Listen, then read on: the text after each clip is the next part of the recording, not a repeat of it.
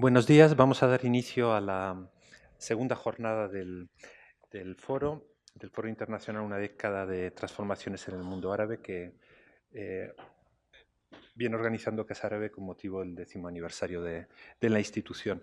La, primera sesión eh, gira en torno a los cambios en el poder regional y en particular esta mesa va a abordar la emergencia de los nuevos actores regionales. Para tratar esta cuestión tenemos a dos intervinientes a los que se les ha pedido una proeza, que es resumir en unos pocos minutos, 15 minutos, 20 minutos, eh, sus, presentaciones. Eh, la primera en intervenir es la profesora Louise Fawcett de, del St. Catherine College la Universidad de Oxford, profesora de Relaciones Internacionales y desde hace unos meses directora del Departamento de Política y Relaciones Internacionales.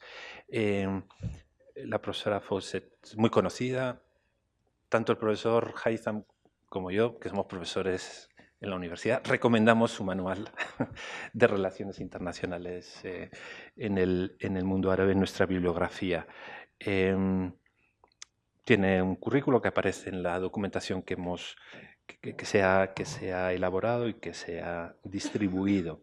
El segundo interviniente es eh, el profesor también Haitham Amira Fernández, investigador principal para el Mediterráneo y los países árabes en el Real Instituto del Cano y profesor de Relaciones Internacionales en el Instituto de Empresa, antes en la Universidad Autónoma, y em, autor de numerosos análisis, em, working papers, eh, documentos que genera el Instituto del Cano, eh, digamos, coautor de casi todos los policy papers sobre Mediterráneo y mundo árabe del, Instituto del Cano que toquen, que toquen la, la región, además de, de ser eh, coordinador de algunas obras, entre otras un libro que también recomendamos, El Magreb, Realidades Nacionales y Dinámicas Regionales, de hace algunos años, pero que sigue teniendo mucha eh, relevancia. Es, conocido, pues, analista y comentarista en medios de comunicación, eh, trabajo fundamental porque aporta análisis rigurosos, puntuales sobre lo que va aconteciendo en el día a día. Y especialmente interesante y, valorable precisamente cuando hay una enorme cacofonía de supuestos expertos. ¿no?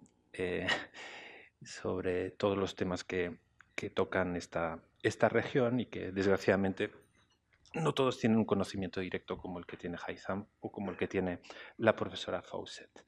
El objetivo de esta mesa es abordar la actual configuración de la región desde las relaciones internacionales, analizando actores estatales y no, y no estatales que han ganado relevancia significativa en los, últimos, en los últimos años. Un tema obviamente amplísimo, quedaría para un seminario, pero el reto es precisamente eso, eh, condensar, saber condensar, como saben hacer los buenos conocedores, eh, eh, las ideas principales en unas breves intervenciones.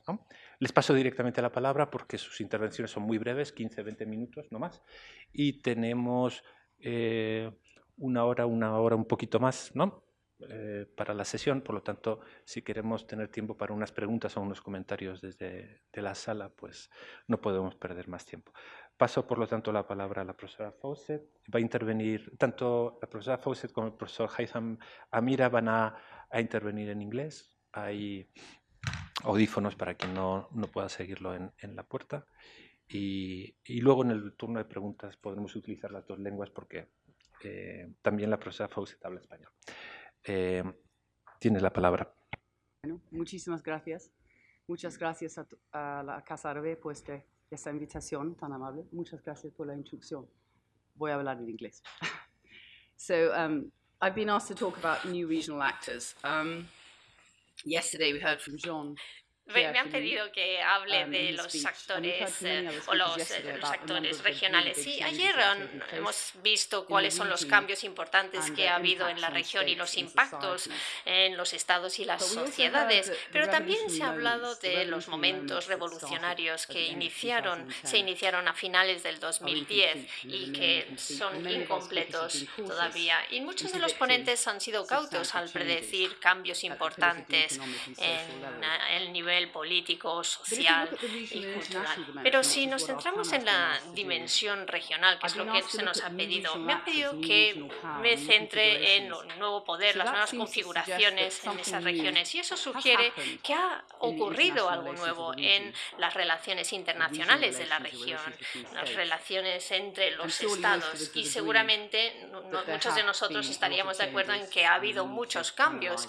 y que tenemos que analizar esos cambios, Pero basándome en lo que se dijo ayer, quiero explicar el concepto de lo nuevo, el cambio y la continuidad que habría que identificar. Entre todos los cambios que hemos visto en los últimos 5 o 15 años, ha habido continuidad en la política y en las relaciones internacionales. Así que veamos un ejemplo reciente de algunas de las asunciones que se han hecho para explicar la situación. Hace unos años, en la prensa, entre los académicos, los comentaristas en Oriente Medio, vimos muchísimas referencias al colapso del Estado o el sistema estatal que fue creado después de la Primera Guerra Mundial y se refiere a ello como un sistema de sites. No se describieron las fronteras, no fue el acuerdo final, porque hubo muchos acuerdos que definieron la región, pero la idea aquí es que es una metáfora para los estados eh, y fronteras que ya existían. Y hace unos años eh, hice una búsqueda y había medio millón de referencias de búsquedas sobre este acuerdo, sobre el fracaso de los estados, la fragilidad de las fronteras, sobre la situación artificial en esa región. Y entonces eh, se preguntaban si iba a haber un nuevo Kurdistán en Irak o un nuevo Riyadh en Siria. Y esto realmente reflejó las nuevas ideas que existían en la región. Por ejemplo, Daesh. Ellos empezaron a utilizar el idioma del Skype para sugerir que las regiones ah, tenían una forma artificial. Si pensamos en la jerga, sobre el cambio, la artificialidad, los nuevos actores, nuevos movimientos. Parecía que había muchas cosas que ocurrían. y esos momentos post ah, primavera árabe en 2014, 2015 reflejaban algo nuevo, los cambios. Pero si llegamos al 2017, a hoy mismo, las predicciones que hay para el final del sistema de estados que fue creado es algo prematuro, porque la mayor parte de los estados han sobrevivido o seguramente sobrevivirán e incluso las fronteras tan criticadas, esas fronteras artificiales, con algunas eh, excepciones, seguramente seguirán existiendo. Son porosas, hay actividad eh, transfronteriza por distintos grupos, pero la tendencia de los estados es de volver a conseguir control sobre esas fronteras. Así que esos estados eh, del Medio Oriente parece que van a seguir existiendo con toda esa fragilidad. Y si pensamos pensamos en el, Oriente Medio, Medio, no es algo único a la región, porque la gente habló del final de los estados africanos hace no mucho, pero la mayor parte han sobrevivido. No quiere decir que no existían problemas, por supuesto que los había, pero parece ser que han sobrevivido más a pesar de esa fragilidad de los estados.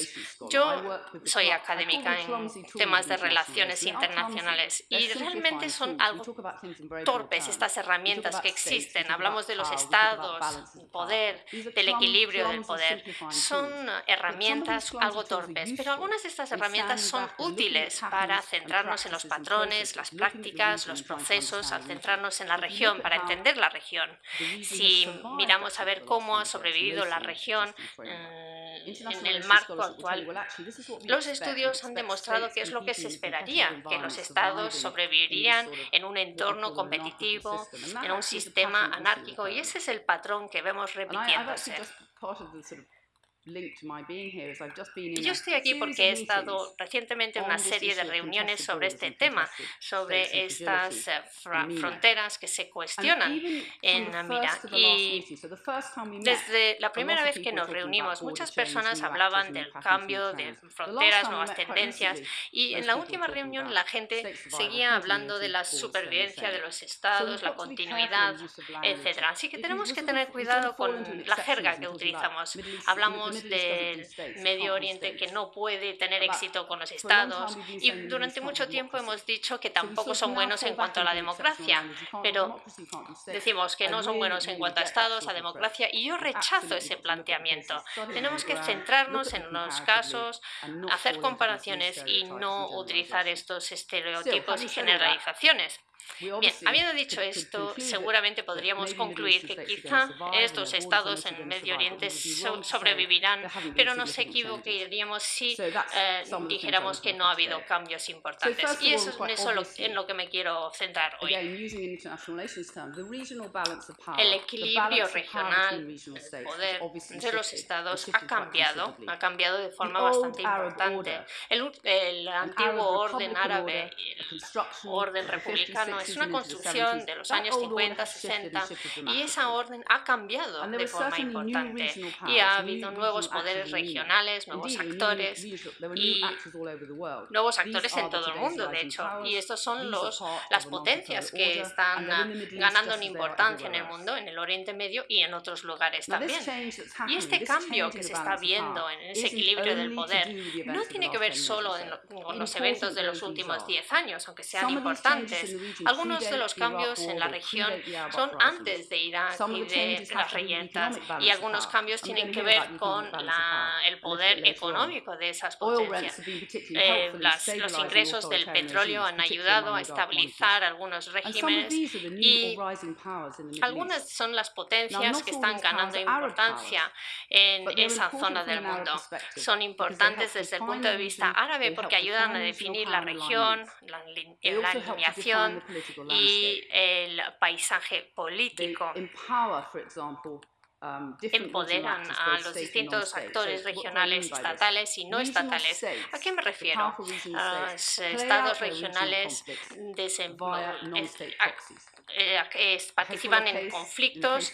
Eh, en el caso de Irán, por ejemplo, hay otros ejemplos donde los estados regionales eh, están en conflictos, ejemplos, por ejemplo, en Yemen, en Egipto, Siria, etc.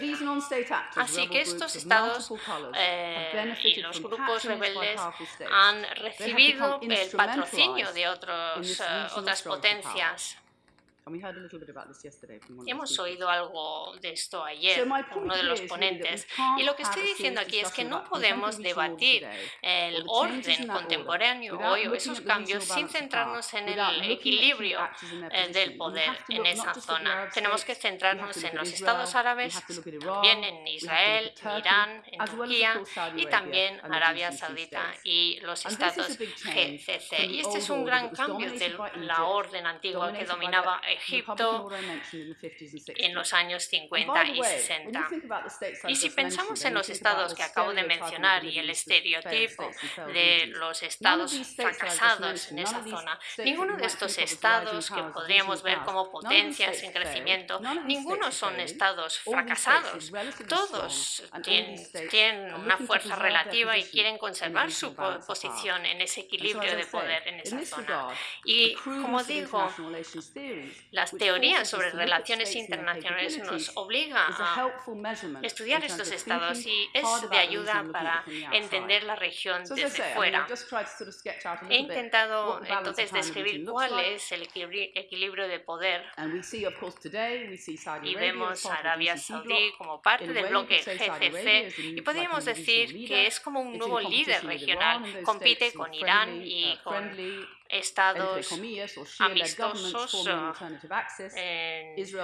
Israel está fuera porque es un estado que es crítico para poder entender la región y con el que hace negocios con algunos estados árabes extranjeros y luego está Turquía y esa es la configuración regional que ha cambiado y son cambios importantes pero también ha cambiado la situación internacional y los patrones de las intervenciones internacionales. Históricamente ha habido poderes occidentales y coloniales, y no voy a entrar en la historia aquí, pero el apetito actual para la, injerencia estadounidense, principalmente el del Reino Unido y otros socios europeos. Ese apetito por injerencia en el 91, en el 2003 y lo vimos de nuevo en el 2011, ese apetito se ha disminuido un poco. Hemos visto la respuesta de Trump hace unas semanas y quizá esta situación cambie, pero hasta entonces parecía que Estados Unidos se adoptaría una política mm, eh, un poco más lejana. Entonces, eh, en las políticas europeas, son importantes, pero no creo que vaya a haber muchos cambios importantes eh, desde Europa. Y las políticas que han adoptado hasta la fecha no han tenido gran éxito. Y como digo, creo que ya no va a haber tanta injerencia por parte de Europa. Pero este hecho no quiere decir que Oriente Medio no siga siendo una de las regiones más penetradas, penetradas porque la influencia internacional sigue siendo una consideración muy importante. No podemos hablar de los gobiernos regionales ni estados sin tener esto en cuenta. Pero pensad en el entorno actual. ¿Quién ha sido el gran actor recientemente? Es el régimen eh, soviético de Vladimir Putin, porque sus intereses han hecho que Rusia eh, se convierta en una potencia muy importante y sin la participación de Rusia, dos de los acuerdos bilaterales que se han firmado recientemente, el de las Naciones Unidas para destruir las eh, armas químicas de Siria entre el 2013 y 2014, parecía que había sido un éxito en aquel entonces, y el acuerdo eh, sobre el programa nuclear en el 2014 y 2015. Y quizá estos dos acuerdos no se hubieran logrado sin el apoyo ruso. Así que el activismo ruso en el extranjero se ha convertido en una parte muy importante del repertorio Putin y habría que tenerlo en cuenta cuando estudiamos la situación de la región. Y también tenemos que recordar que las potencias de India, Brasil, China, China sobre todo es un actor importante en la región porque consumen mucho petróleo del Oriente Medio y tenemos que tenerlo en cuenta al estudiar este equilibrio de poder. Así que la conclusión preliminar sería que debemos estudiar a los estados, los gobiernos, las instituciones, las políticas sociales. Se ha hablado mucho de esto en los últimos años, pero si queremos entender el entorno regional, tenemos que tener en cuenta las capacidades de los estados, sus alineaciones, um, el equilibrio del poder y el posicionamiento de los actores externos. Y otro aspecto importante en la región es la de las instituciones eficaces en la región. Ayer hablamos de su papel cuando hablamos de la economía y de las instituciones domésticas, pero pensemos en las instituciones regionales y de cómo pueden desempeñar papeles importantes para crear un nuevo orden. Después, por ejemplo, de las guerras de Yugoslavia, eh, se han creado también nuevas instituciones africanas para ayudar a los estados ahí, pero no estamos viendo que esas instituciones tengan tanto éxito en el Oriente Medio. He hablado, he escrito sobre estos temas y es importante tener en cuenta que es un actor ausente en la zona y que sí podrían desempeñar un papel importante. En cuanto a esas instituciones regionales como la Liga Árabe o la GCG, vemos cierto liderazgo en cuanto al GCC, pero no es suficiente.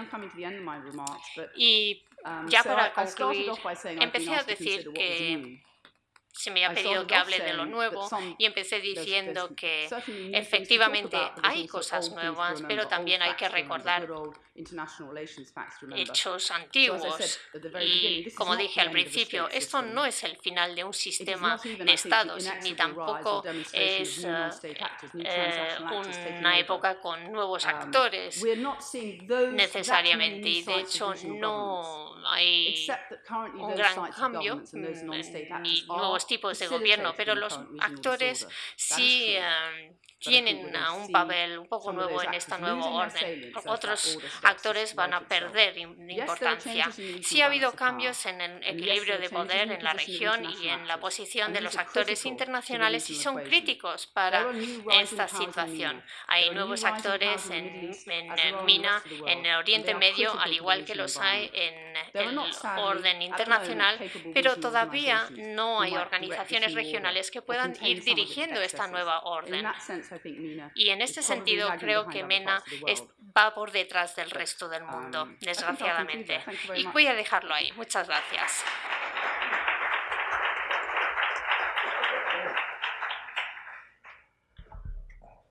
Haitham tiene la palabra.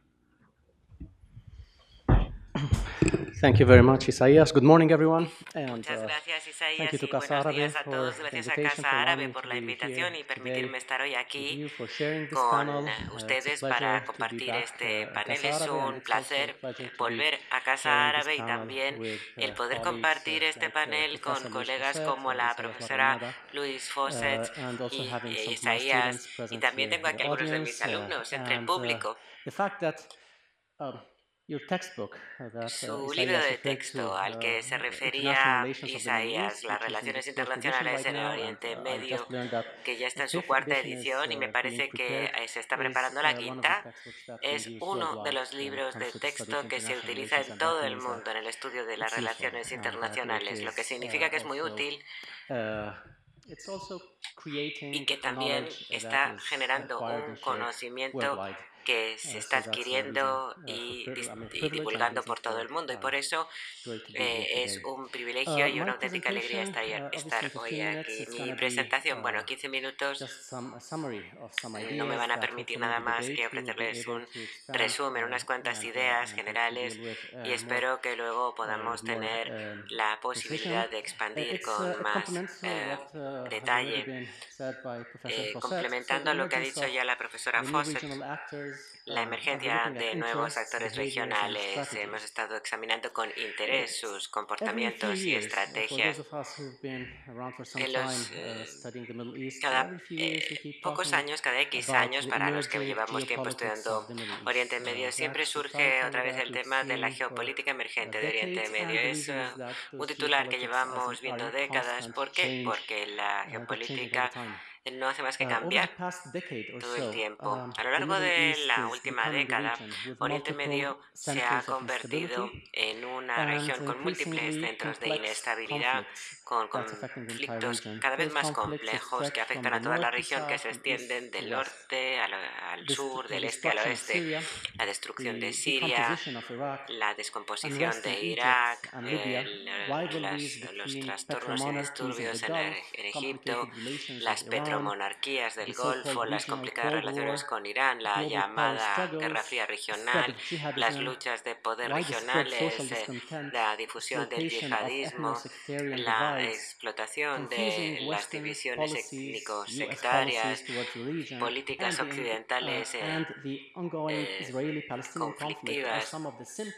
y el continuado conflicto israelo-palestino son solo algunos de los factores que influyen en esa gran complejidad que uh, experimenta Oriente Medio. Ahora, de lo que se denomina la nueva geopolítica de Oriente Medio es el resultado de un mundo cada vez más polarizado y la combinación de varias crisis que se solapan entre sí, que se producen a nivel nacional, internacional, regional y afectan a todos los actores que llevan tiempo ya tradicionalmente influyendo en esta zona del mundo.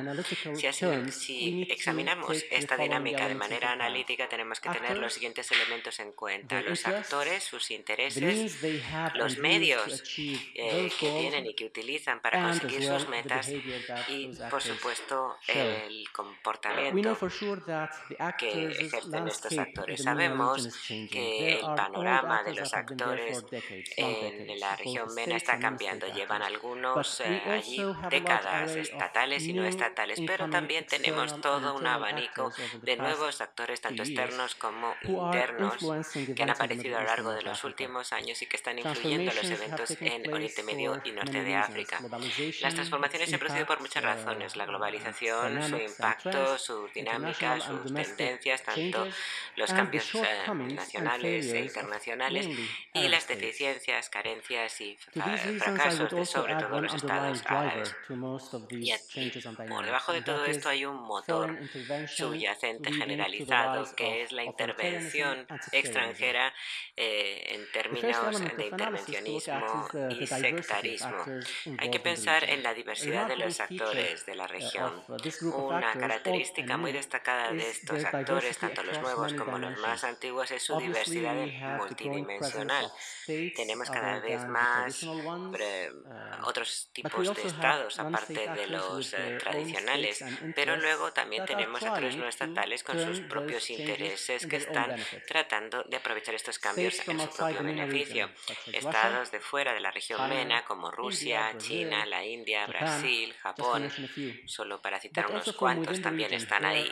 Pero dentro de la región también hay actores que antes uh, no tenían una presencia muy destacada, pero que ahora cada vez están adquiriendo un papel más relevante. Irán, algunos dicen que Irán se ha convertido en una potencia mediterránea um, casi.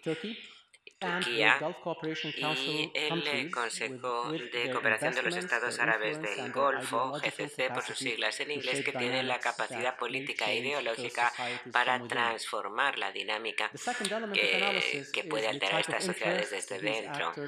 Luego hay que mirar, eh, por otra parte, el tipo de intereses que uh, eh, persiguen estos actores. Pueden pensar en uh, intereses económicos, relaciones uh, comerciales, inversiones, suministros energéticos, eh, supervivencia de sus regímenes y prestigio internacional. Y yo precisamente creo que el prestigio es uno de los elementos clave que motiva las intervenciones e incentiva las actuaciones de distintos intervinientes en la región, es decir, pretenden afianzar su presencia a nivel mundial y recuperar su anterior influencia en el mundo árabe. Eh, ejemplo claro, el caso de Rusia, al que ya se ha hecho um, alusión. En cuanto a los medios, y comportamientos de estos actores? Bueno, pues hay toda una variedad de distintas estrategias. Por ejemplo, en el caso de Rusia estamos hablando de una combinación de diplomacia, eh, lazos eh, uh, económicos e intervención militar y, por supuesto, con una uh, voluntad política detrás.